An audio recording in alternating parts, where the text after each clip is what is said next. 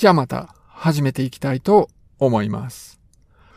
あの、誰かと会話をしてるときに、その相手が楽しんでるのかよくわかんないとか、相手が自分に興味を持ってるのか、それから好意を持ってるのか、それがなんかわかんないような時ってどうです？あります？なんか自分の方は、その人とこうもっと仲良くなりたいなって思ってるんだけれども、相手が楽しんでるかどうかわかんないし、そうじゃないかなって感じるんで、また次会う約束を躊躇したりするとか、そういうことってある人もいるんじゃないかなと思うんです。僕はあるんですね。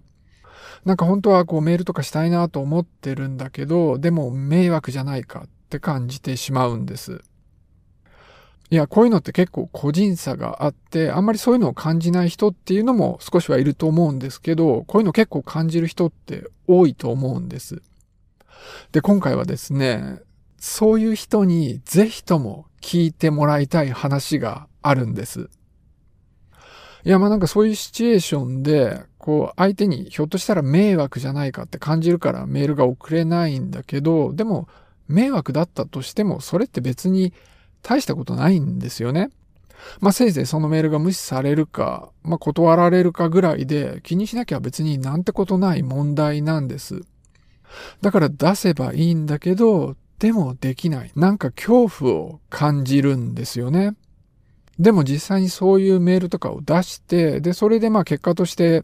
こう友達になったりできれば、それってこう人生にとって大きなプラスなんですよね。友達関係だけじゃなくて、例えば恋愛関係もそうだし、まあ仕事上のつながりでも同じようなシチュエーションっていっぱいあるわけなんです。で、まあそういう抵抗があるのに打ち勝って人間関係が築ければ、それってかなりプラス大きいんですよ。でもなかなかできないっていうのがあるわけなんですよね。で、なんかそういうふうにこう頑張って送ってみると、実際は相手も嬉しい場合って多いんですよね。でも相手は自分のことに興味ないんじゃないかって思ってしまう場合が多いんですよ。で、まあ経験的にはそう思うんだけど、実際そういう研究があるんです。まあ、今回の話も、いつもよく話に出てくる Hidden Brain から聞いた話になってきます。その話のリンクは、あの、ショーノートに載せておきます。で、これはですね、大学の寮のルームメイトを対象にした研究なんです。まあ大学ってこういろんなところから人がやってくるわけですよね。で、寮に入る人っていうのはお互い知らない同士で、まあ二人部屋とかに入るわけなんです。で、最初全然知らない同士なんだけれども、そういう人たちを対象にしてやった研究っていうのがあるんです。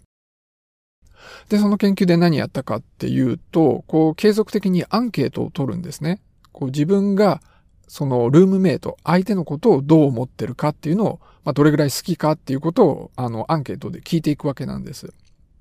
で、それともう一つ、自分は相手が自分のことをどう思ってると思うかっていうのを聞いていくんですね。ごめんなさい。今なんかちょっとややこしい言い方になってるんだけれども、こう相手がいて、その人が自分のことをどう思ってるかを想像するとどうかっていうことをアンケートで聞いていくわけなんです。で、そうすると、相手がどう思ってると思うかっていうのと、実際に相手がどう思ってるかっていうのを比較することができるわけですよね。で、そのギャップがどんなものかっていうのをまあ調べていったんです。で、それで分かったことはですね、大体みんな相手の行為を過小評価するということなんです。平均を取るとかなり過小評価してるということなんです。つまり自分が思ってるよりも相手は自分のこと好きなんだっていうことなんですね。で、まあ特に最初のうちそのギャップが大きいんだけれども、1年ぐらい一緒に住んでると、そのギャップがだんだん縮まってくるということみたいです。ただまあこの場合ではだんだんギャップが縮まっていくんですけれども、ずっと一緒にいるような相手でもギャップが生じることは結構あるって、まあそういうことも言ってました。でまあこんな風にですね、好きさ度合いのギャップっていうのがあるわけですよね。こう相手がどう思ってると思うかっていうのと、実際に相手がどう思ってるかっていうのにはギャップがあるわけなんです。で、このギャップもどうも個人差があるみたいなんですね。まあ、シャイな人なんかではそのギャップが大きくなるみたいですね。相手はきっと自分のこと好きじゃないんだって思いがちだっていうことなんです。まあ、あの、社会的な不安傾向が大きい人もこのギャップが大きいということです。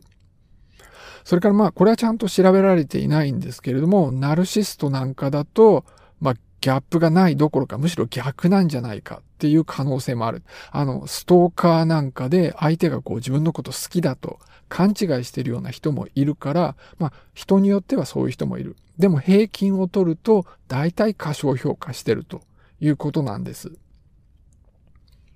で、まあ多くの人にとってはそういうギャップがあるわけなんです。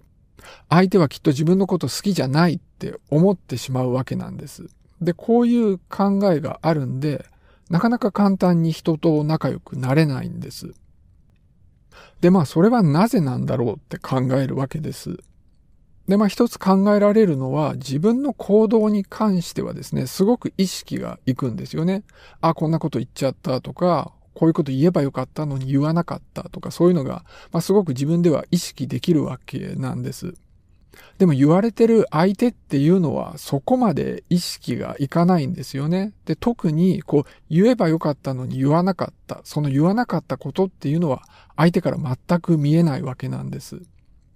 まあそんな風にですね、自分の悪かったところっていうのはすごくよく気づくんで、まあそういうギャップが生まれるんだろうって。まあそういうことも言ってました。まあそういうわけなんで、もう少しこう自分がどう思ってるかっていうのを明らかにした方がいいわけなんですよね。そうした方が多分、こう気持ちが伝わって友達ができやすくなるというわけなんです。でもそれを隠してしまうんですよね。それはなんでかっていうと、やっぱりこう拒否されるのが怖いわけなんです。いや、多分その拒否されるのが怖いっていう感情はみんなあって、まあそう言われるとそうだなって思うと思うんです。じゃあなんで人間ってこうなんでしょう？これは、あの、ポドキャストで言ってたことじゃなくて、僕の考えなんですけれども、まあ、進化的に考えればこれ有用だなと思うんです。その、今みたいに平和な世の中じゃなくって、もっと原始の、まあ、昔ではですね、そう簡単に人に心を許さない方がいいと思うんです。まあ人間ってこう社会的な動物ですから、周りの人と協力して生きてるわけですね。で、例えば自分の持っているものをシェアするわけだし、それからこう自分が安全であるために相手に頼るわけなんです。でもそれで裏切られると大変なことになるわけですよね。だから裏切られる可能性を考えると、もう確実に自分のことが好きである。そういうふうに思える人以外には心を許さない、信頼しない方がいいと思うんです。まあそういうふうにしてないと生存に関わるっていうことになるわけなんですね。で、まあ人に拒否されるのってすごい恐怖がありますよね。で、人に拒否されるっていうことは、もうそれがこう自分が生きていられるかどうかに直結する問題なんで、それを恐怖心を持って感じるっていうのも理にかなってると思うんです。でも今は、まあ少なくとも平和な状態である時っていうのはそんなに危険なことはなくって、多少人に裏切られても、あの、そんな命まで取られることはないわけなんです。でもそういう進化の名残が脳の中には備わっていて、だからなかなか簡単に相手が好意を持ってるって思わないように、まあ、できてるんだと思うんです。でも今そんな危険なことないですから、だから友達を増やす、人間関係を増やしていくためには、相手の気持ちを理解する上でのギャップをですね、むしろ感じないでそういうギャップに打ち勝って人間関係を築いていった方が有利なんだと思うんです。だからまあなんかこういうギャップが生まれる、まあそういう心理的なバイアスに打ち勝つ、そういう対策がまああればいいわけなんです。だからまあ単純なやり方としては相手がどう思ってるか聞いてみるっていうのもいいですよね。まあ大体の場合ですね、聞くのって抵抗あるんだけれども、聞かれてそんなに嫌がる人ってそんなにいないんですよ。むしろ自分のこと興味を持ってくれてるっていうことがわかると、それは嬉しいんですよね。で、その自分の方でこう聞くのが怖いっていうのは、その答えが嫌なものだったら怖いっていう、まあそういう恐怖心なわけなんです。で、まあそういうふうに聞いてみて、で、それがまあ全部本当のことを答えてくれるかわかんないんだけれども、まあ聞いてみるっていうのは一つの戦略ですね。それからあとですね、まあこれも僕の考えになるんですけれども、こう相手にですね、自分が好意を持ってるっていうのを示すのが上手な人っていうのは人に好かれる人なんだと思います。だからそういうふうに相手の持っている行為っていうのを大体みんな過小評価してるから、人が自分のこと好きでいてくれるかっていうのはすごくみんな不安なんですよね。で、その不安を感じさせない人だと、やっぱりもっと仲良くなりたいってみんな感じるわけなんです。だからきっとそういう人って、まあ人にどんどん好かれてすぐ友達もできるだろうし、まあモテるんだと思うんです。で、僕なんですけれども、割と表情が出ない方なんですね。いや、これはいけないなと自分では思ってるんです。でもなかなかですね、変わらないもんなんですよね。で、無理にこう表情を作ったりしてると、それはそれでなんかすごい疲れるし、で、しかもそういう作った表情って不自然な印象も与えるんですよね。だからまあ今実践してるものとしては、こう意識して言葉にするようにはしてます。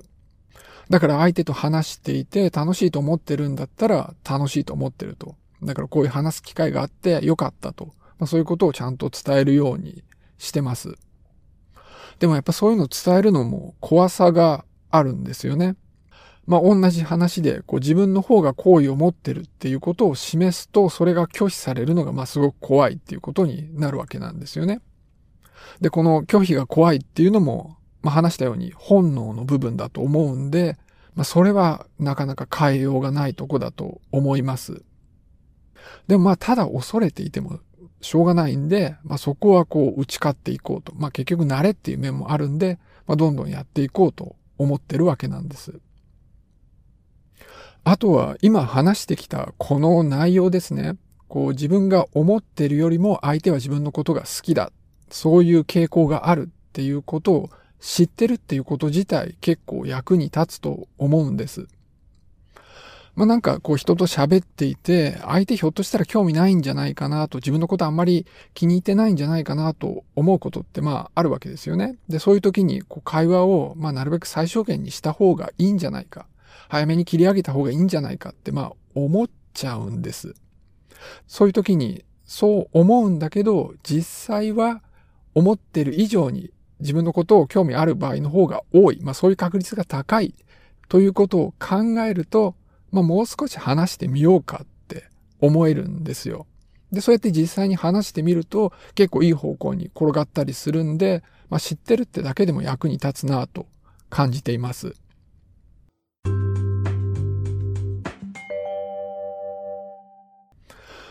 それからですね、たびたび話に出してくるギャロウェイっていう人がいるんですね。ニューヨーク大学の教授やってる人です。で、この人が、まあちょっと言ってたことがあります。